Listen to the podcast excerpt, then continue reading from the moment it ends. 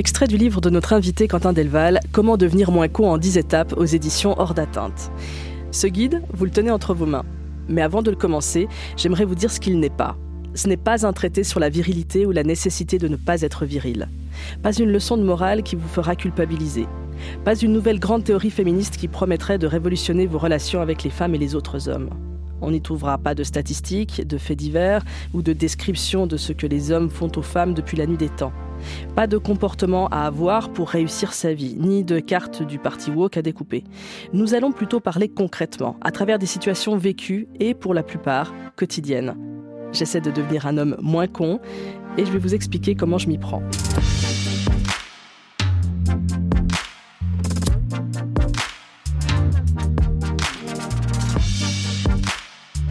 Question genre. Christine Gonzalez. Quentin Delval, vous êtes en duplex depuis la RTBF à Bruxelles. Bonjour. Bonjour. Alors pour être moins con, euh, faut déjà admettre que des fois, on est con. Tout à fait. C'est une grande réalisation euh, pour, euh, pour moi en tout cas, et puis je pense pour beaucoup d'hommes qui, comment dire, se, se, vivent en étant persuadés qu'ils sont des mecs bien en toutes circonstances et que c'est vraiment une croyance très très difficile à déconstruire, en tout cas difficile à aborder. Euh, j'ai déjà eu plusieurs euh, messages sur les réseaux sociaux ah, de, femmes qui me disent le livre est, vraiment super, mais j'ose pas le montrer à cause du titre à mon, mec parce qu'il y a con dans le, dans le titre et il pourra jamais accepter que lui il peut avoir un, comment dire, des comportements comme ça ou qu'il est con ou un truc comme ça. Donc euh, ouais, il faut l'admettre. je pense que le titre à ce niveau-là, il est volontairement provoquant. Mhm. je pense qu'une bonne raison de s'intéresser au livre, c'est justement si on se sent un peu vexé en lisant le titre. Euh, mais bon, on pourra en parler. Euh, oui, parce que c'est confortable d'être con. Pourquoi ne plus l'être, au fond? Pourquoi décider de devenir moins con? Pourquoi vous avez décidé de devenir moins con? Ah, il y a beaucoup de raisons. Euh, effectivement, il y a une forme de confort là-dedans, mais je pense que c'est un peu une illusion de, dire que c'est confortable. C'est confortable dans le sens où effectivement on peut, on peut s'épargner certains efforts, mais je pense qu'on paye le prix de, ce confort aussi. Euh, notamment euh, relationnellement. Je pense que, en tout cas, c'est mon cas, mais c'est aussi le cas de, plusieurs hommes et amis à qui, euh, avec qui j'ai pu parler au, fil des ans. on sent que dans les relations qu'on a avec les femmes et puis aussi les minorités sociales, on n'arrive pas à se connecter. On, fait on a des couples qui se cassent la figure sans qu'on le voit arriver.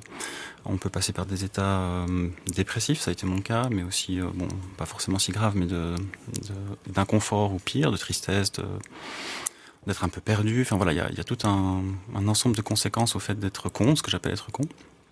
On pourra le définir après. Donc euh, en surface, on peut dire effectivement que par, euh, comment dire, en suivant un peu euh, la norme et en suivant aussi ce que nos amis ou, ou, la culture nous dit que c'est bien de faire, on le fait et puis on a l'impression qu'on correspond à ce qu'on, au rôle qu'on devrait jouer. Mais euh, si on s'arrête un petit moment et qu'on se regarde peu dans le miroir euh, un petit moment, je pense qu'on peut voir aussi qu'on n'est pas si euh, satisfait de cette position-là. Être con, c'est le, c'est le résultat d'une somme d'injonctions. Euh, dans la première étape pour devenir moins con, celle que vous proposez, c'est découvrir qu'on est un homme. Alors vous avez compris que euh, vous étiez soumis justement à beaucoup, de, à beaucoup d'injonctions. Vous en avez fait une liste, une première mhm. liste, c'est assez impressionnant. Euh, page 32, je vais en lire quelques-uns. Ne pas parler de son intériorité ni y penser. passer son temps de façon productive à accomplir des choses, même en amitié. Travailler beaucoup. Hiérarchiser le masculin comme meilleur que le féminin et dévaloriser ce dernier. Toujours considérer la fuite comme une option possible au lieu de se confronter aux problèmes, considérer les femmes comme des personnes faibles qui ne doivent pas trop espérer de la vie, penser qu'il faut toujours rester euh, méfiant euh, vis-à-vis des femmes. Alors ça, c'est voilà, j'ai cité 5-6 exemples parmi, euh, parmi des tonnes. tout ça, ça vous empêche de prendre soin des autres. C'est un peu votre conclusion. Oui, je, je pense qu'effectivement c'est un ensemble de, ouais, comme vous dites, d'injonctions ou en tout cas de postures qui euh, nous invite à, toujours euh, nous considérer comme étant les personnes par défaut, qui ont les, désirs qui sont les désirs par défaut, qui ont aussi euh, le bon avis, qui, qui n'écoutent pas vraiment ce qui se passe autour de soi, et qui du coup nous déconnectent des autres, de, nos compagnes, de nos enfants, de nos amis. Euh, donc ouais, ces, injonctions-là nous placent dans une... Euh, en fait, c'est une somme d'apprentissage qu'on a faite et qui nous semble être euh, la bonne façon de vivre, la bonne façon de se comporter et qu'on questionne pas souvent parce que tout nous invite à rester fidèles à ces apprentissages-là. Mm-hmm. Et en fait, quand on, ouais, quand on fait cette liste, effectivement, moi, au début du livre, je me suis dit, bon, bah, voilà, je m'en je me suis dit, bon, maintenant, il faut que je sois honnête avec moi-même, il faut que je m'y mette, euh, je vais faire cette liste. Et puis elle se rallongeait, elle se rallongeait, et puis c'était des trucs qui me semblaient vraiment lourds. Mhm. J'ai dit, mais quand même, alors qu'en fait, j'avais moi-même l'image de, de quelqu'un qui était plutôt ouvert, plutôt empathique, plutôt, et que les autres me renvoient aussi, hein, c'était pas juste une conviction euh, sortie mhm. de la réalité. Euh, si, on si je demandais à mes amis, amis, femmes, ce qu'elles pensaient de moi, j'étais plutôt le bon gars, vous voyez ce que je veux dire? Euh, pourtant, bah, quand je regardais effectivement ce que j'avais appris euh, en imitant euh, mon père, en imitant les autres, les autres hommes de mon âge, en regardant ce qui se passe dans la culture, bah, cette liste elle se rallongeait et puis elle était assez, assez pesante. quoi. Vous dites aussi, et je pense que c'est un super chemin pour euh, devenir moins con, c'est prendre conscience de ses privilèges et parfois dans, des détails.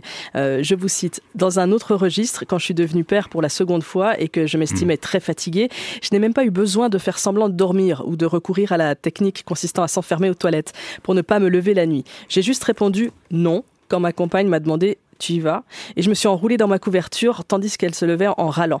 Je pourrais continuer la liste longtemps, mais pour résumer, à un moment, j'ai compris que le monde s'adaptait à moi en permanence sans que j'ai beaucoup d'efforts à fournir. Oui, alors j'ai vraiment honte de cet exemple. Hein. C'était euh, une grande euh, épreuve de l'écrire dans ce livre. Mais il parle tellement de gens. en bas de page que je l'avais fait qu'une seule fois pour essayer de me rattraper. Parce que vous voyez. Euh, non, mais effectivement, il y a, y a, comme ça des moments où euh, si vous, vous, avez mentionné le mot privilège. Alors c'est un mot que que j'emploie pas tellement dans le livre. Je pense que je le cite une ou deux fois. Mais c'est vrai qu'il s'agit de ça quand même. Moi, je parle plutôt de notre faculté à toujours esquiver les situations qu'en fait mhm. les femmes ne peuvent pas esquiver et qu'elles se retrouvent mhm. empêtrées là-dedans. Euh, vous êtes euh, le, roi de l'esquive. Enfin, vous vous reconnaissez en tant que tel. Par moment, vous, avez été le roi de l'esquive. Oui, tout à fait. Euh, effectivement, de nouveau, hein, spontanément, si je me posais pas trop la question, j'ai pas l'impression d'esquiver parce que j'ai toujours l'impression de, faire mon possible, de, prendre en compte ce qu'on me demande. Mais déjà, ça, c'est une posture d'esquive, c'est d'attendre qu'on vous demande des choses pour pouvoir se mettre à les faire. Euh, donc oui, cet exemple de, de s'enrouler dans la couverture, en fait, c'est pas que, enfin, je dis pas dans le livre que je passe mon temps, ou que tous les hommes passent leur temps à, faire ça tout le temps, il y a rien foutre, et à, comment dire, un peu, un peu des cow-boys à la maison qui, qui ont pas, comment dire, qui s'intéressent pas à ce qui se passe à la maison et qui, qui de façon ostensible refusent de faire des tâches domestiques. Hein. Il y en a, mais c'est pas, c'est pas ça que j'envoie comme message. Mais c'est plus qu'on, si on veut, euh, si on veut se mettre dans cette posture-là, c'est possible. Ça, tout nous y autorise. Euh, notre compagne va quand même faire les choses, et si elle le fait pas, c'est elle qui va être euh, qui va être pointée du doigt socialement. C'est elle qui va passer pour la mauvaise mère, c'est elle qui va passer pour la personne froide, vous voyez. Mhm. Euh, alors que les hommes vont, plutôt être, euh, comment dire, on va les laisser tranquilles par rapport à cette passivité-là. Deuxième étape pour euh, devenir moins con, redonner leur place aux émotions. Vous constatez que la différence d'intensité émotionnelle entre les hommes et les femmes est énorme. Oui, c'est ouais. Alors euh, effectivement, ce que je ce que j'établis en fait euh, dans dans ma propre histoire, c'est que je vois qu'il y a une espèce de compte que j'appelle un continuum émotionnel dans lequel on se place. Il y a un cliché comme ça de l'homme, un cliché qui par ailleurs se vérifie, de l'homme qui n'utilise que la colère comme émotion. Hein, quand quelque chose qui va pas, il se fâche, et puis euh, c'est un peu une, émotion qui, joue le rôle de parapluie, c'est-à-dire qu'elle recouvre toutes les autres, et puis euh, il règle un peu tout avec ça. Euh, s'il n'est pas content, il se fâche, et puis tout le monde se calme, et puis on n'ose plus trop lui demander des choses parce que sinon il va encore se fâcher. Donc ça opère une espèce de rôle de censure qui en même temps est une façon de, de quand même exprimer quelque chose parce qu'on peut pas tout garder à l'intérieur.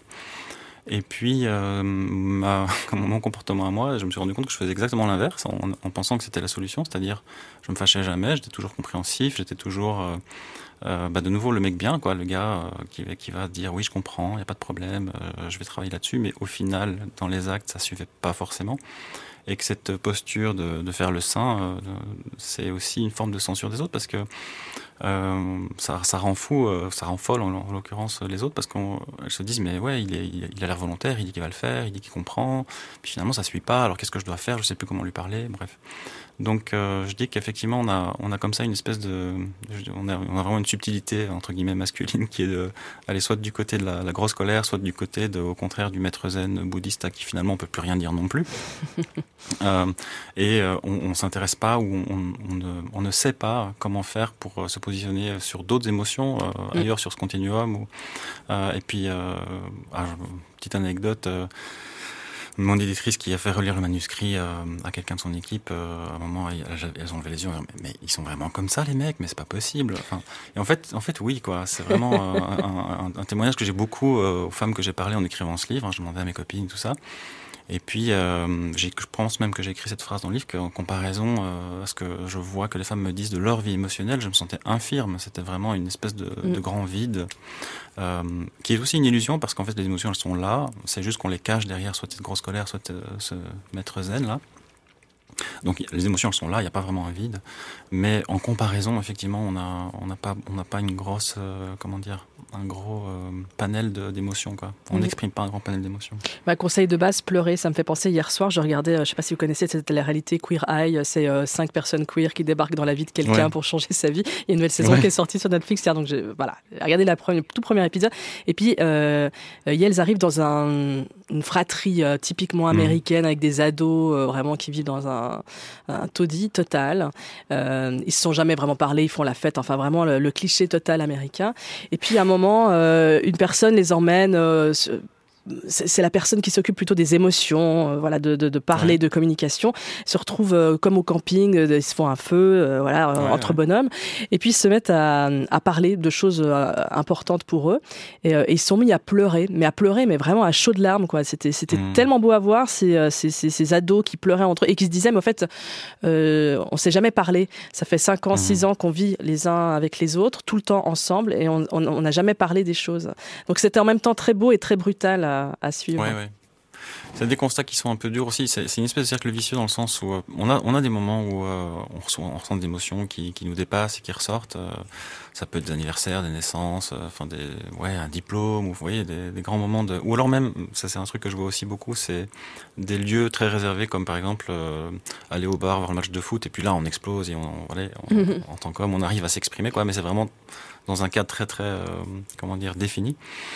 Euh, mais du coup, comme ça arrive pas si souvent, euh, et que, c'est, et que c'est, ça, ça, nous dépasse complètement, et que, c'est, que c'est lourd, et qu'après il faut s'en remettre, et qu'on se rend compte que c'est quelque part c'est dur un petit peu, euh, on n'ose pas recommencer parce qu'on se dit ça va de nouveau me retomber dessus, ça va encore une après-midi pour m'en remettre et tout ça. Alors qu'en fait, si on le fait plus, plus régulièrement, bah, ça, ça, passe beaucoup plus vite, on s'y habitue, les émotions prennent, prennent moins de place parce qu'elles sont, sont plus régulièrement abordées, quoi. Et on se rend compte aussi que ça fait du bien à tout le monde, quoi.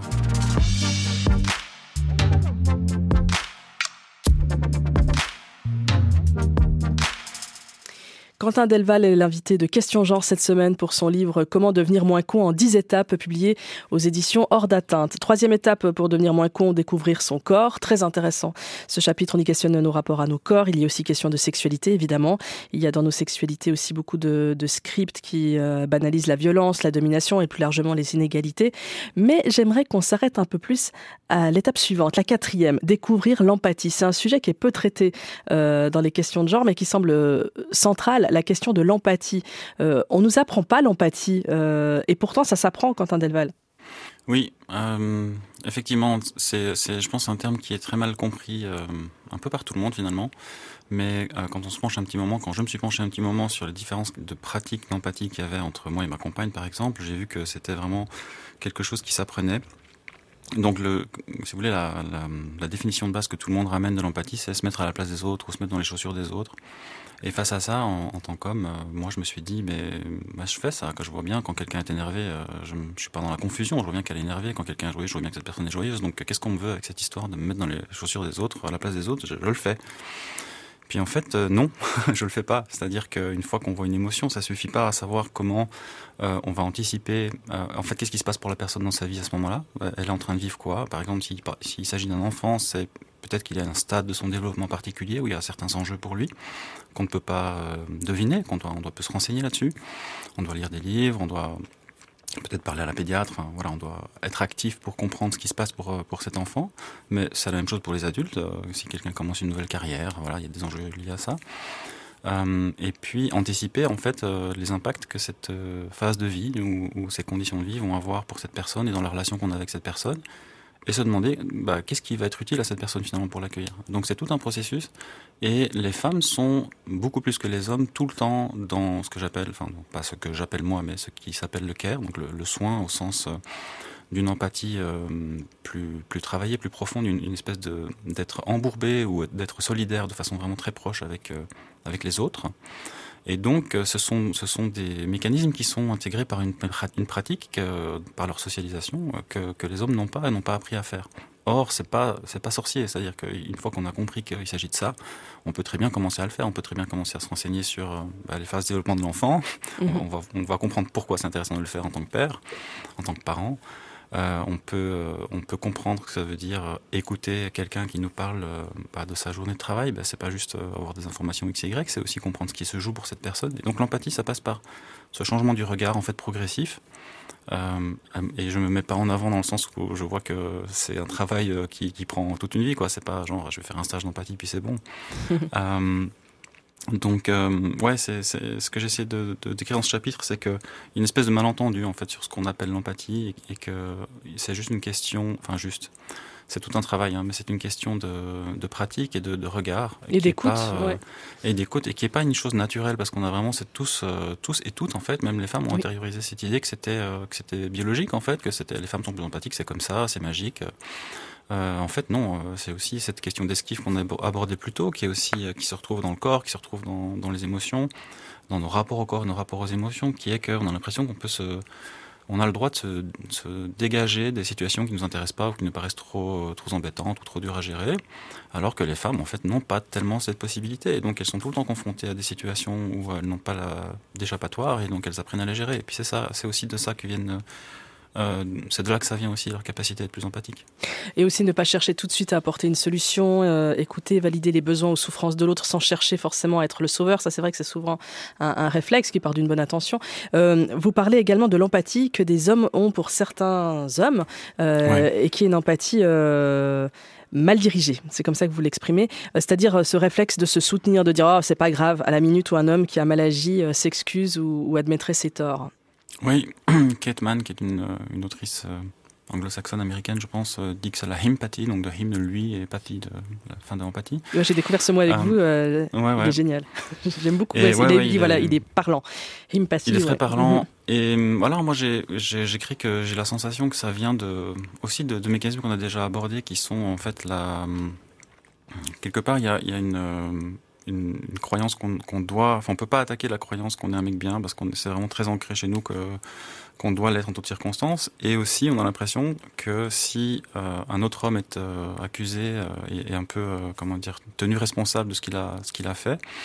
le suivant, ça va être nous. Vous voyez ce que je veux dire? Mhm. Et donc, il y a une espèce de, de, de camaraderie, qui est un terme qui, qui d'ailleurs n'a pas vraiment, j'ai l'impression, d'équivalent au niveau féminin, euh, pour dire ah mais c'est pas si grave en fait euh, ce qu'il a fait. Et, et, quelque part ce qui se joue là aussi c'est en même temps c'est ça qui est un peu peut-être un peu paradoxal une compétition entre les hommes qui est euh, qui est de dire bah, si euh, comment dire si cet homme-là qui a fait qui a avoué euh, une gifle ou qui a avoué avoir touché une femme sans son consentement va, va tomber pour un truc qui en fait est si commun on va on va tous comment dire si on va tous se faire accuser de ça, finalement, il y aura quelques hommes qui vont gagner cette compétition d'être le vrai mec bien, et puis pas nous. Euh, donc, euh, il faut pas trop admettre ce genre de choses. Comment vous vous expliquez euh, Est-ce que c'est c'est comme ça que vous, vous expliquez cette euh, inclinaison pardon de la part de certains hommes pour certains hommes qui ont commis des agressions. Je pense évidemment à, l'affaire Adrien euh, Quatnas, euh, c'est très français, mais on a suivi quand même en Suisse un peu le député qui a, admis avoir giflé sa femme. Et puis à, partir de là, beaucoup ont trouvé que c'est bon, c'est admis, on peut passer à autre chose. Alors, pour moi, il y, a vraiment là une, euh, un débat en cours qui n'est qui est pas, pas encore bien formulé.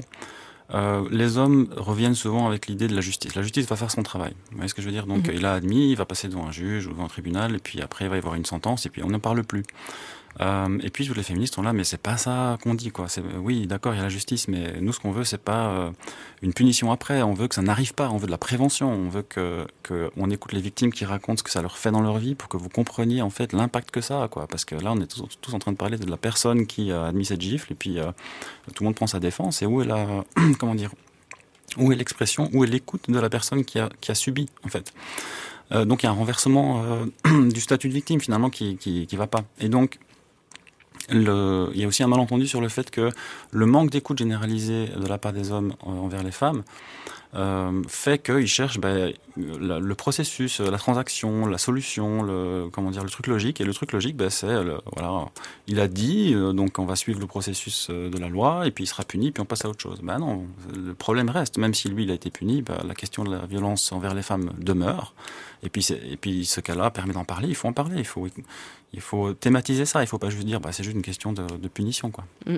C'est passer à côté de, de, l'enjeu de l'écoute des femmes. Vous voyez ce que je veux dire? Ouais, l'écoute des femmes, d'ailleurs, qui la cinquième étape pour devenir moins con. Euh, c'est pas facile d'écouter, d'écouter vraiment. Je vous cite. J'ai longtemps été dans une posture de fausse écoute. Plus jeune, j'avais des conversations téléphoniques avec ma copine tout en jouant à la console. Je me contentais de dire oui, oui de temps en temps, et j'attendais un blanc pour la relancer. Si j'en mm. crois ce que je vois autour de moi, y compris dans la culture, cette attitude est malheureusement banale et normalisée dans les relations de couple.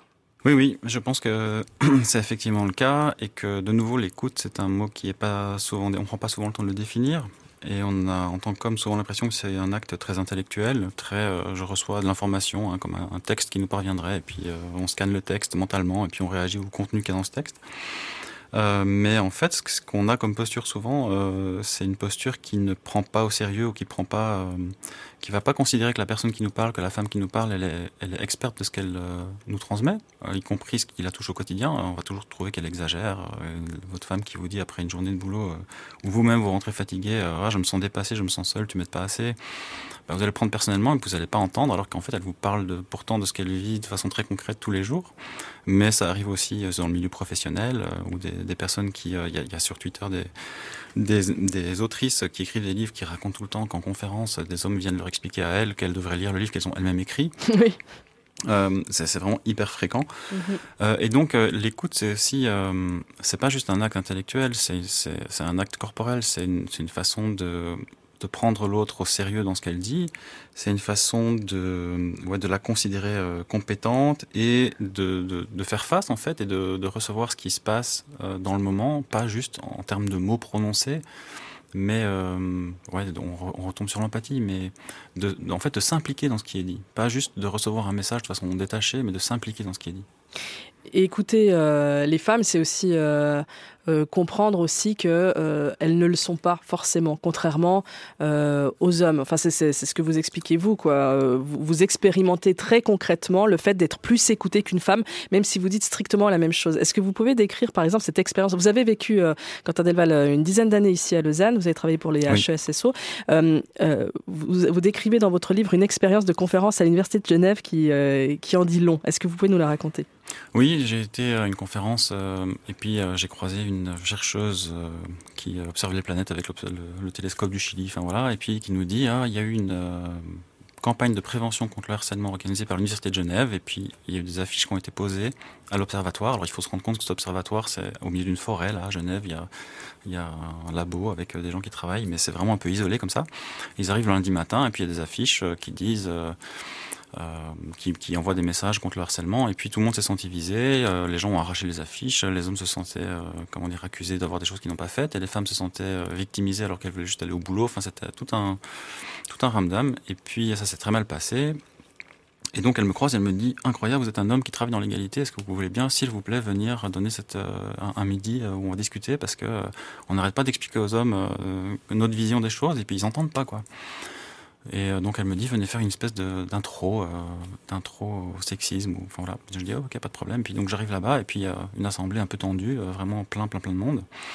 Et euh, voilà pendant une heure on discute. Hein, je passe un peu en revue les bases, les bases de la prévention du harcèlement, enfin ou même des choses plus légères. Hein, c'était pas c'était pas très technique. Et puis, euh, les hommes me font oui, comme ça de la tête, ils m'écoutent, ils me remercient, ils s'en vont. Et puis tout d'un coup, à la fin, il y a les quatre organisatrices qui arrivent avec des sourires jusqu'aux oreilles qui me disent Incroyable, vous avez dit exactement ce qu'on leur dit depuis des mois, mais vous, ils vous ont écouté. Euh, conclusion, parce que j'étais un homme, en fait. Donc c'était vraiment, c'était, enfin c'était choquant en fait, c'était même triste parce que quelque part j'avais ce privilège juste euh, de par mon genre d'arriver aux oreilles euh, de ces hommes et ça montrait à quel point en fait euh, alors que les femmes qui elles-mêmes expliquaient leur quotidien en termes de, commentaires sur leur physique, en termes de, de blagues sexistes à la cafétéria, etc., le, comment dire, elles parlaient clairement, je, dire, je parlais en français ou en anglais, peu importe, mais j'utilisais les mêmes mots que moi, j'avais, j'avais pas un langage particulier, mais juste à cause du fait que ce soit des femmes, ben non, elles exagéraient, etc. Donc il y a vraiment un, comment dire, on ne sait pas écouter les femmes en fait, ça s'observe tout le temps. Et les femmes nous le disent et on les entend pas. ça peut avoir des conséquences très, très graves aussi. Oui, des conséquences fatales. Je pense au féminicide. Des femmes qui n'ont pas été prises au sérieux. Ouais, dans les cas de féminicide, souvent tout, les, tout l'entourage euh, que la presse va, va interroger dit mais en fait elle a, elle a euh, annoncé ça, elle a été X fois à la police, elle a averti euh, telle et telle personne et puis personne n'a rien fait et puis un jour c'est trop tard. Donc le fait d'écouter ça peut aussi aller jusque-là. Question genre. Devenir moins con en 10 étapes, un livre qui fait rêver, que vous pourrez offrir à votre amoureux, votre ami avec plein d'amour parce que euh, c'est un vrai chouette cadeau et devenir moins con, c'est un programme d'avenir, si ce n'est un vrai programme politique. Quentin Delval, euh, la sixième étape. La sixième étape, c'est prendre sa part. On va parler de la délégation implicite et de cette phrase magique et je pense que chaque personne qui nous écoute aura une sensation de déjà vu. C'est une phrase aussi que je fais régulièrement mienne, j'avoue. C'est la phrase Qu'est-ce que je peux faire? Mm-hmm. Ouais, qu'est-ce que je peux faire? C'est la base en fait de, de l'esquive masculine. C'est euh, la confirmation qu'on est dans le siège passager et qu'on confie euh, toute la gestion de projet de la vie à notre compagne. On débarque et puis euh, c'est l'heure du repas et puis on la voit ferrer dans la cuisine et puis on dit bah tiens qu'est-ce que je peux faire? Et puis on a l'impression d'être justement un mec bien parce qu'on se met à disposition et puis on est prêt à tout faire, hein, on peut me dire n'importe quoi on va le faire. Et on se rend pas compte qu'en fait, ça rajoute encore une charge à la personne qui est occupée parce qu'elle doit tout recalculer ce qu'elle est en train de faire pour vous intégrer avec euh, avec délicatesse parce que si elle est un peu trop sèche parce que vous l'interrompez, vous allez mal le prendre. Donc en plus, elle va devoir gérer vos émotions en mode ah, je te propose mon aide et puis tu râles. Enfin bref. Donc euh, qu'est-ce que je peux faire? C'est euh, c'est vraiment en fait il faut jamais. Moi je dis il faut jamais dire ça. Il faut se demander soi. Euh, bon, j'habite ici. C'est pas je suis pas touriste. Je suis comment dire acteur de ce lieu, de cette famille, de ce couple ou peu importe. je peux très bien trouver des choses à faire qui sont importantes. Si moi je parle beaucoup de la famille parce que c'est un peu en ayant des enfants que tout ça s'est cristallisé. Mais bah, les enfants, il y a toujours une couche à changer, il y a toujours des jouets à ranger, il y a toujours euh, voir s'ils ont fini les devoirs, il y a toujours, voilà, il y a une million de choses à faire. Donc, euh, il ne faut pas se pointer comme ça, comme, euh, comme une fleur en disant ah, qu'est-ce que je peux faire? Et puis après, si on vous dit, ah, j'ai pas, moi, j'ai pas, j'ai pas le temps de s'intégrer là-dedans. Après, dire, ah, bah, si c'est comme ça, je fais plus rien, c'est agréable. je vous cite, non, c'est bon, je m'en occupe. Ça veut jamais dire, non, c'est bon, je m'en occupe. Ça veut dire, bouge ton cul et prends des initiatives. Quand vous ouvrez la bouche pour dire, qu'est-ce que je peux faire ou tu as besoin de moi, alerte rouge, vous êtes dans l'esquive. Autre phrase typique, oh, mais c'est bon, j'allais le faire. ouais. Ah, mais j'allais le, faire. C'est con. Euh, tu peux attendre deux minutes, j'allais le faire. Ouais, ouais. J'allais le faire. C'est les beaux lendemains. C'est, euh, on, a, tellement euh, plein de bonnes intentions, et puis c'est tellement pas urgent, et puis c'est toujours elle qui a des, des, standards trop hauts et qui a pas de patience, etc. Et puis la poussière s'accumule, et puis la panière de linge déborde, et puis les courses, on sait plus quoi manger, et puis etc. Et puis les rendez-vous pour le médecin sont pas pris, et puis on n'a pas planifié les vacances, et puis on n'a pas, pas répondu à l'invitation des beaux-parents pour nanana. Voilà, ça peut être aussi des choses un peu plus, plus graves, un peu plus importantes hein, qu'il faut faire. Euh, mais euh, ouais, c'est comment dire, c'est le combo avec euh, qu'est-ce que je peux faire, c'est j'allais le faire. là, il se passe jamais rien, quoi. Il y a aussi le oh bah ça la dérange pas. Nettoyer les toilettes, moi j'aime pas, mais elle ça la dérange pas. Et puis ouais. Et puis alors ça j'ai jamais conscientisé l'idée de, de tâches valorisantes. Un bricolage bien fait ou le gazon parfaitement tondu, ce sera toujours plus valorisant qu'un qu'un tas de, de linge propre. Oui, c'est le grand dame en fait de la répartition des, tâches euh, ménagères ou juste des, tâches tout court. C'est que en fait celles qui sont les, les plus utiles à la vie quotidienne sont celles qui se voient le moins et qu'en tant qu'homme on a toujours tendance à aussi chercher un peu la médaille, ce que j'appelle la médaille en chocolat, c'est-à-dire on aime bien le statut, donc euh, on va vouloir être félicité, valorisé pour un truc bien visible, hein, donc euh, on va réparer un truc qui était cassé, on va bouger quelque chose de lourd, on va voilà, on va faire un truc où il y a une différence visible, alors qu'effectivement bah, du linge qui a été lavé euh, comment dire, le linge lavé est absent de la panière de linge sale et puis il est rangé dans les armoires, mais c'est pas un truc où on se dit ah waouh, tiens du linge propre, ça paraît normal quoi. Donc euh, ouais ouais c'est on sera en tant qu'homme on a tendance à aller même au travail si vous regardez quand il y a une salle de réunion aménagée euh, qui va soulever les trucs et tout ça c'est très genré, c'est très réparti. Mm-hmm. Et du coup, on laisse cette, euh, on, laisse en fait la, la charge de l'anticipation finalement aux femmes, qui est une charge qui ça prend ça prend une place folle dans la tête, ça prend du temps aussi de le faire. Et puis nous, on, est sur des trucs qui sont un peu plus spontanés. Ah bon, allez, ça y est, je prends mon marteau, je répare ce truc, ça fait deux mois que c'est cassé, mais là je m'y mets. Puis on, le décide comme ça, ça va pas être planifié euh, hyper longtemps à l'avance. C'est aussi une grosse différence, c'est qu'on on s'épargne aussi euh, toutes les tâches qui sont euh, du coup euh, à anticiper et à planifier et à s'assurer qu'on a eu, on a fait telle et telle chose avant pour pouvoir les faire. Bah, l'anticipation, ça semble être une clé euh, que vous offrez à quelque chose de très concret euh, pour pour dans la vie de dans la vie du couple par par exemple, par exemple agir concrètement. Hein, c'est la septième étape. pour mhm. passer, il suffit tout simplement de se mettre autour d'une table, de faire un, un, plan par exemple. Vous parlez d'anticipation. Voilà, là c'est l'échéance. Qu'est-ce qu'on doit faire avant pour pour y parvenir? Quelles sont les étapes? Donc qu'est-ce qui doit être fait quand? Et puis comment est-ce qu'on le répartit? Euh, pour que ce soit euh, plus serein pour tout le monde qui fait quoi et quand. Euh, alors ça mhm. risque de partir en cacahuète, vous l'admettez, et c'est normal. Euh, ces discussions qui sont toujours hyper tendues. Et même, même dans, les, dans, les, dans les couples queer, hein, par ailleurs. Oui, ouais, c'est alors effectivement, c'est comment dire, cette idée qu'il faut faire des réunions. Alors oui, c'est efficace, mais comment dire, il faut pas non plus penser que tout se règle avec des réunions et qu'on va faire des réunions tout le temps. c'est une façon de faire à des moments où ça peut être plus compliqué. Euh, mais il faut mettre en place des habitudes et des habitudes qui impliquent euh, le fait de bien anticiper, de faire des rétro-planning en fait, et, de les adapter quand il y a des choses qui changent. Ça c'est un truc aussi que moi j'arrive toujours pas à faire efficacement, mais que je vois ma femme fait très naturellement. C'est, euh, elle a prévu les 10 étapes qu'il fallait pour que le petit commence propre à la garderie à telle date, ou qu'il mange solide, blablabla. Et puis en cours de route il y a un petit couac, et hop, immédiatement, les huit étapes qu'on n'a pas encore fait se mettent à jour euh, dans le temps, euh, tout ce qu'il faut faire, alors que moi, je suis un peu les bras ballants de dire ah, qu'est-ce que, qu'est-ce que je fais maintenant, quoi. Euh, donc ouais, l'anticipation c'est très important. Les, les réunions aussi, c'est des réunions qu'il faut euh, là aussi de nouveau en tant qu'homme accepter que l'enjeu n'est pas de passer pour le mec bien qui a pris, euh, qui prend sur lui, qui prend l'initiative. C'est des discussions tendues parce que souvent, euh, quand on commence à discuter de ces thèmes-là, ça fait des années ou des mois ou peu importe, ça fait longtemps que euh, notre partenaire, elle a accumulé euh, une charge, une tension, et puis qu'enfin, elle se dit ça y est, je peux en parler, puis ça sort d'un coup. Après, euh, ça se, comment dire, ça se régule avec le temps. Hein. Mais au début, ça peut être très confrontant. on a l'impression qu'elle nous accuse d'être un gros loser et que et que qu'on la maltraite, et ça peut être le cas. Euh, donc il faut, faut aussi dire que l'enjeu de ce genre de réunion, c'est pas de nous rassurer nous, c'est de comprendre ce qu'on doit faire pour être égalitaire finalement. Euh, donc c'est des comment dire, c'est des habitudes à mettre en place, et puis c'est comme je le disais tout à l'heure, c'est un regard à changer fondamentalement.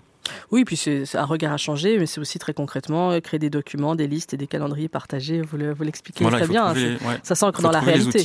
Oui, c'est ça. Ça s'ancre dans la réalité. Il, faut mhm. il faut faire des listes partagées. Il faut faire. Euh, nous, on a un drive sur lequel on a tous les documents familiaux, euh, toutes les, tous les documents d'identité scannés, toutes les inscriptions, je sais pas quoi, tous les numéros, le budget, les banques. Donc, c'est aussi éviter des, trucs comme.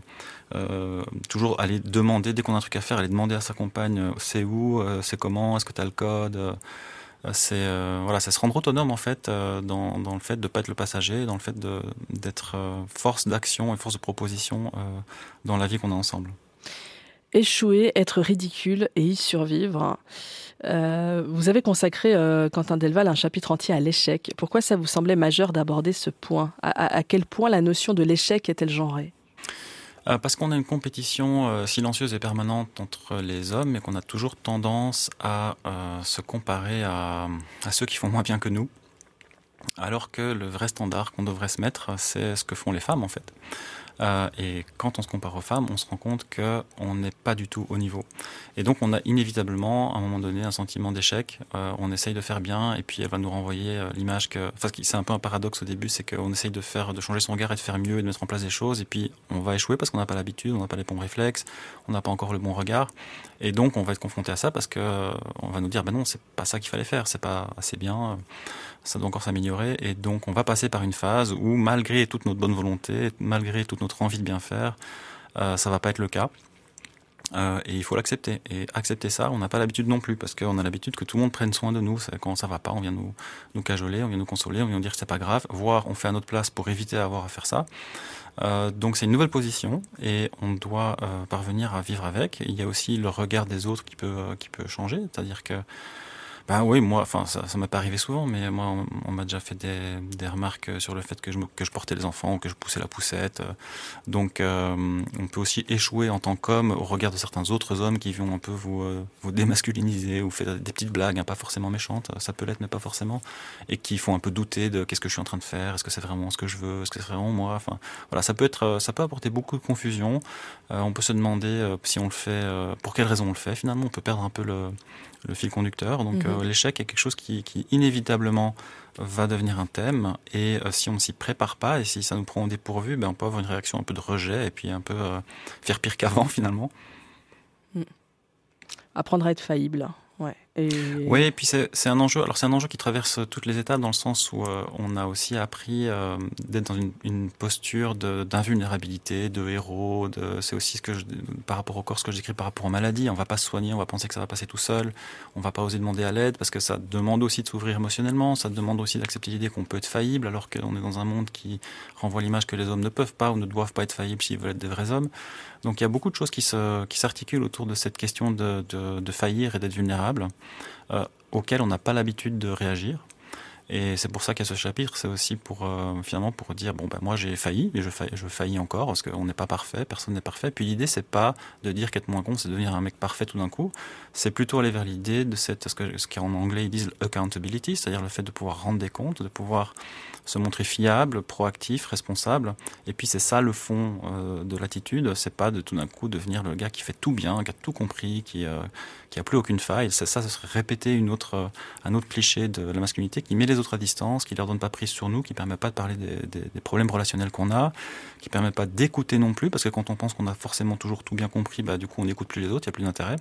Donc il faut vraiment se détacher aussi de cette posture du du sauveur ou du gars euh, comme omnipotent euh, qui peut euh, qui peut provenir aussi de bah, de se lancer de se dire ah je vais je vais je vais lire du féminisme et je vais comprendre ce qu'il faut faire et puis après ce sera bon. Bah, non c'est pas c'est pas ça. On n'atteint pas un statut on n'atteint pas une espèce de point A point B et puis c'est fini.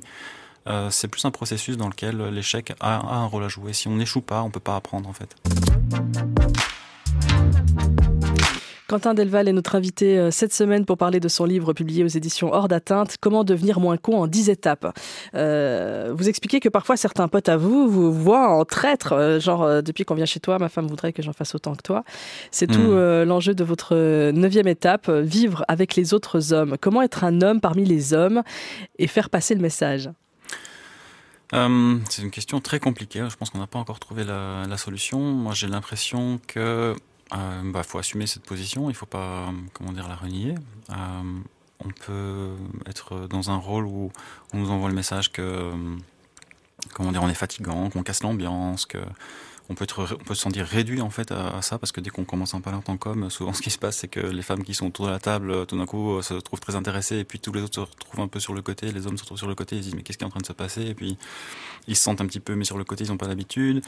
Et puis après ça a des discussions à la maison qu'ils n'ont pas envie d'avoir. Donc euh, être celui qui apporte ce genre de thème ça peut effectivement être un peu confrontant dans, dans notre réseau social.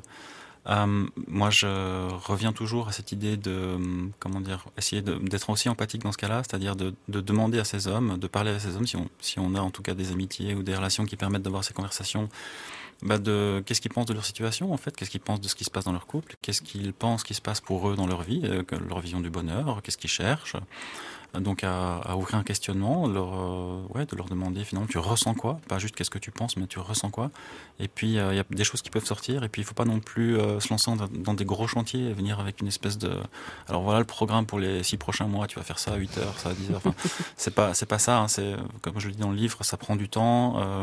Euh, L'urgence n'est pas d'être dans de nouveau une exigence du résultat immédiat, euh, mais dans un processus, euh, dans le fait d'être plus responsable, de pouvoir plus rendre des comptes, de comprendre ce qui se passe pour les autres, euh, à qui on inflige des choses sans, sans même sans vraiment le vouloir. Donc, euh, je pense qu'il faut aussi dédramatiser le processus. Euh, et puis, et puis le, le, titre du livre, c'est pas "Vous êtes des cons", c'est comment devenir moins con. Et moi, je connais personne qui peut me dire "Je suis 100% pas con, je fais jamais rien de con". Euh, donc même si on est, euh, entre guillemets, s'il y avait un test et qu'on on, on a un score de 99% mec bien et puis qu'il reste un petit pourcent de mec con, bah, on peut encore devenir moins con. Donc vous voyez, il y a une marge aussi. Hein, c'est, ouais. c'est, voilà. Donc moi j'essaie de le prendre comme ça. Et puis, Mais c'est, euh, de dire aux autres, tu, là, sur ce coup-là, t'es con. Et euh, c'est, ça la difficulté, je, je crois comprendre, dans, dans, la, dans une sorte de système de camaraderie euh, parfois entre hommes. Euh, quand quelqu'un fait une remarque un peu euh, ou carrément lourde, inadé- un comportement inadéquat, euh, réagir, pas dire ah c'est bon, euh, de toute façon il est comme ça, il va pas changer. J'entends souvent des potes comme ça me dire mais c'est bon, de toute façon lui il va pas changer. Euh, Qu'est-ce que tu veux que je fasse? On va, on va, on va se niquer la soirée pour pour pour un débat qui, qui sert à rien. Non, allez, on, laisse on laisse on laisse couler quoi. Ouais, alors c'est vraiment quelque chose qu'il faut sentir dans la situation où on est. Hein. Moi, j'ai été dans des, soirées aussi où j'aurais bien aimé réagir, mais on avait tous un peu trop bu, et puis il fallait faire attention aux enfants qui jouent à côté. Enfin, donc c'est compliqué tout d'un coup de se dire qu'est-ce que je dois faire là? Parfois, c'est pas facile à savoir. Donc, je donne quelques pistes aussi de, gradation de la réaction possible dans le, dans le livre. Mais euh, ça va du niveau 1, pardon, je vous interromps. Euh, Le système de gradation, ça va du niveau 1 à l'étonnement. Ah bon, vraiment euh, euh Au niveau 7, euh, le ADLNL, je me lève et je me casse. Voilà, voilà, qu'il faut que j'avoue que j'ai pas encore fait, mais que j'espère je serai prêt à le faire s'il faut. Mais moi, ce qui me semble important, c'est de comment dire, de ne pas laisser une impunité en fait euh, aux comportements qui sont euh, en fait qui sont lourds à porter euh, pour les femmes qui sont autour de la table, qui en fait finissent la soirée en, en étant passées pour elles la chieuse. Donc quelque part, parfois, c'est peut-être une bonne idée que nous on passe pour le chieur à leur place pour qu'elles aient pas toujours cette casquette là. Et puis c'est extrêmement fatigant de devoir se, se faire mansplainer, donc expliquer sans qu'elles aient vraiment euh, l'occasion de répondre plein de trucs sur leur propre vie, euh, alors que la personne en face, le mec en face, il y connaît rien. Euh, enfin, ça arrive tout le temps. Ça arrive vraiment, vraiment, vraiment tout le temps. Et c'est épuisant. Et donc ça, je pense que c'est vraiment une responsabilité qu'on a de pas laisser ce genre de choses passer. Ça veut pas dire qu'on doit être hyper agressif. Hein. Peut-être qu'il faut l'être parfois, mais c'est pas, c'est pas non plus le message que j'envoie. Euh, mais on peut, en fait, euh, comment dire, euh, on peut jouer, alors pour le coup, jouer au con en disant ah, je comprends pas ce que tu veux dire quand il y a une mauvaise blague un truc comme ça, voilà, pour essayer de, de freiner les choses. Mais après, c'est à chacun à voir euh, le contexte dans lequel il est, quoi. Mais je pense que c'est important de se rendre compte qu'on doit, qu'on a une responsabilité vis-à-vis des autres hommes et du, de l'atmosphère que, euh, dans laquelle les femmes baignent tout le temps et qu'on ne doit pas la laisser euh, perdurer. Vous, ça vous coûte? Euh, ça me rapporte aussi beaucoup, c'est-à-dire qu'effectivement il y a des coûts, mais qui sont plus en termes de changement. C'est-à-dire que effectivement, quand on cesse d'esquiver tout le temps, ben, on a l'impression qu'on prend plus, euh, qu'il y a une charge, mais en fait, ça me semble aussi être une illusion dans le sens où euh, le, nombre de changements que moi j'ai vu dans ma propre vie, alors c'est quelque part un point de vue un peu euh, faire le pour et le contre. Hein, c'est pas non plus c'est pas non plus ça que je dis dans le livre qu'il faut faire, mais euh, en termes de d'intensité, de qualité des relations, en termes de aussi de joie en fait, euh, d'avoir des expériences avec des autres, même si ça peut être à travers des moments tristes. Euh, ça change tout. Euh, c'est-à-dire que à partir du moment où on arrive à, à, être en fait acteur de sa propre vie, parce que je pense qu'il y a beaucoup d'hommes qui ne sont pas, qui ne le sont pas vraiment, ou qui le sont peut-être dans certains domaines comme le travail, mais mais pas ailleurs. Euh, il y a beaucoup de choses qui changent, il y a beaucoup de, de, connaissances de soi qui se développent, il y a beaucoup de sensibilité aux autres qui se développent, de moments qui sont, euh, comment dire, on se sent plus connecté à soi et aux autres et qui peuvent être simplement beaux. Euh, et on a besoin de beauté dans la vie, je pense. Oui. Et puis aussi juste, c'est-à-dire que euh, une, une chose qu'on qu essaye d'éviter à tout prix aussi en tant qu'homme, souvent, c'est de se dire qu'on a fait du mal aux autres. Donc ça va, ça va continuer qu'on a un mec bien. Et puis euh, quand quelqu'un vient, vient vous dire, ah ben en fait là tu m'as, fait mal, tu m'as pas écouté, t'as pas été, euh, t'as pas, pas respecté mon consentement dans un acte sexuel, des choses comme ça. On, on peut fuir ça parce qu'on on a aussi une culpabilité en fait à laquelle on n'a pas envie d'être confronté. Et puis ça, ça change aussi. C'est-à-dire que quand on, quand on écoute, quand on fait attention au consentement, euh, on, comprend, on comprend aussi comment faire, si, si parce que tout le monde peut avoir des, faire des erreurs dans la vie, on comprend aussi comment faire pour se montrer à la hauteur euh, de ce qu'on vient nous dire, de ce qu'on vient nous reprocher, et réparer. Donc euh, ça nous donne beaucoup d'outils aussi pour naviguer et on est moins à devoir correspondre à tout prix dans la mauvaise foi à des normes, euh, moi, je trouve que, comment dire, les coups que j'ai eus ont été largement contrebalancés par, euh, par une sensation d'être euh, juste, en fait, avec les mmh, autres. Mmh. Et je préfère être comme ça. Ouais. Je pense à, à Thomas Messias de, de Mansplaining, le, oui. le, podcast que vous citez d'ailleurs euh, en référence, ouais, qui, euh, qui était notre invité aussi dans Question Genre, et puis qui disait qu'il avait quand même pas, perdu pas mal de potes euh, en chemin euh, dans sa manière de, de, prendre conscience, à sa manière de devenir moins con, et que voilà, les amitiés, les meutes, tout ça, bah, il en voulait plus, et qu'il avait plus, il avait plus l'énergie de d'éduquer ses pères. Qu'est-ce que ça vous inspire? Euh, j'ai aussi perdu des amitiés. Je ne sais pas si c'était vraiment à cause de cette euh, volonté d'être plus juste, mais effectivement, il y a, je pense, au moins deux, trois amis qui, que ça saoule complètement, euh, ce genre de truc, et puis qui, qui ironisent là-dessus, avec qui j'ai de moins en moins de contact. Donc oui, peut-être, mais pff, je sais pas, j'ai pas l'impression que ce soit, comment dire, c'est toujours triste de perdre une amitié, bien sûr, mais je sais pas, j'ai pas l'impression que maintenir des relations, les relations humaines sont, sont, sont flexibles, elles sont, elles sont élastiques, euh, elles se détendent, elles se remettent. Euh, donc euh, maintenir une amitié de façon artificielle euh, ne me semble pas non plus une, euh, comment dire, bon un but dans la ouais. vie, quoi. Ouais. Voilà. Mhm. Donc moi j'essaie d'accepter en fait le fait que ces relations-là peuvent se détendre. Je sais pas si ces amis peut-être je vais les retrouver à un autre moment, peut-être qu'ils vont faire leur chemin, peut-être qu'ils vont lire mon livre, ils vont se dire ah bah oui en fait c'est ça qu'ils voulaient dire, Mhm. et puis qu'ils vont me recontacter. Je sais pas. Donc j'essaie de voir les choses dans le temps long aussi, de pas être au jour jour le jour non plus uniquement et de comment dire d'avoir Ouais, c'est ça. C'est un moment dans, le livre aussi. Je dis, il faut se mettre des objectifs en fait dans ce dans cette tentative. Si ouais, c'est la dixième étape, se rendre compte. Euh, il faut se dire, mais finalement, j'aspire à quoi? C'est quoi mes valeurs? Pourquoi est-ce que j'essaie? Pourquoi j'ai des amitiés? Est-ce que mes amitiés, c'est une valeur en soi et puis que tout est subordonné au fait d'être ami? Et puis être ami, c'est un peu un concept vague, mais voilà, on est amis, puis c'est tout, on fait tout ce qu'il faut pour l'amitié. Ou bien est-ce qu'il y a des valeurs derrière ces amitiés? Et puis je suis fidèle aux valeurs et j'essaie de conjuguer ces valeurs avec l'amitié euh, Est-ce que je tiens mes amis responsables de ce qu'ils font euh, ou pas Et pourquoi? Donc je pense que ça pose des questions fondamentales et puis il faut savoir, euh, faut pas être un automate, faut pas suivre, par exemple si euh, on achète ce livre parce qu'on se dit je sais pas comment faire, on veut faire, faut pas suivre les étapes un peu comme un robot, faut être critique avec ces étapes, il faut se demander mais mes valeurs c'est quoi, pourquoi je les ai? Euh, donc euh, ouais c'est comment dire, c'est un travail à faire qui est un processus et c'est pas c'est pas une recette toute faite, quoi. Un travail jamais fini, vous nous, vous nous le disiez, on est toujours un peu con. Euh, c'est quoi votre objectif à vous pour être encore moins con, Quentin Delval?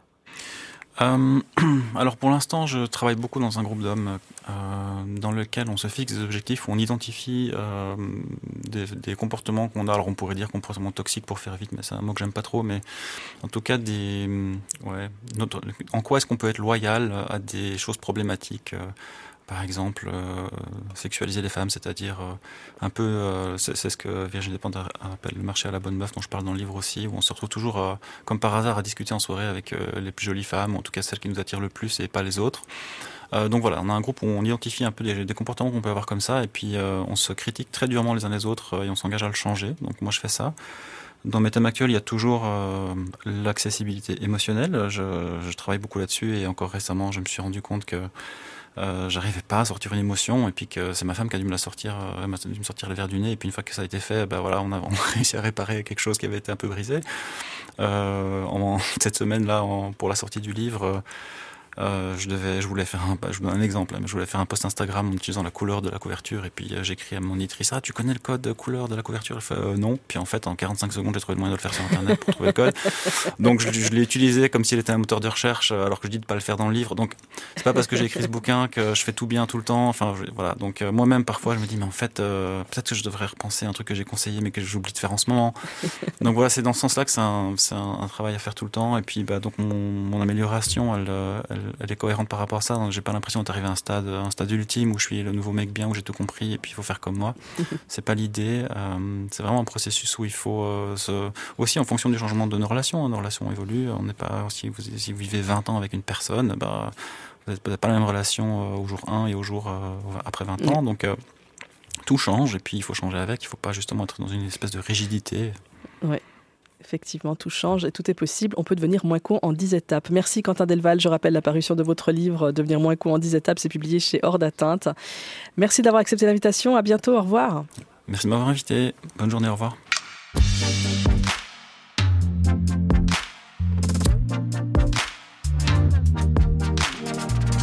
Merci à Muriel Yost, attachée de production, Mathieu Ramsauer à la réalisation, merci à la RTBF pour le duplex avec notre invité et Nathalie Schauenberg à la programmation musicale. Si cet épisode vous a plu, n'hésitez pas à l'envoyer à votre amoureux, votre ami, votre frère, votre collègue. Qui sait, euh, deviendra-t-il moins con? Likez, commentez, notez. Merci pour tout et à très bientôt. Question genre. Christine Gonzalez.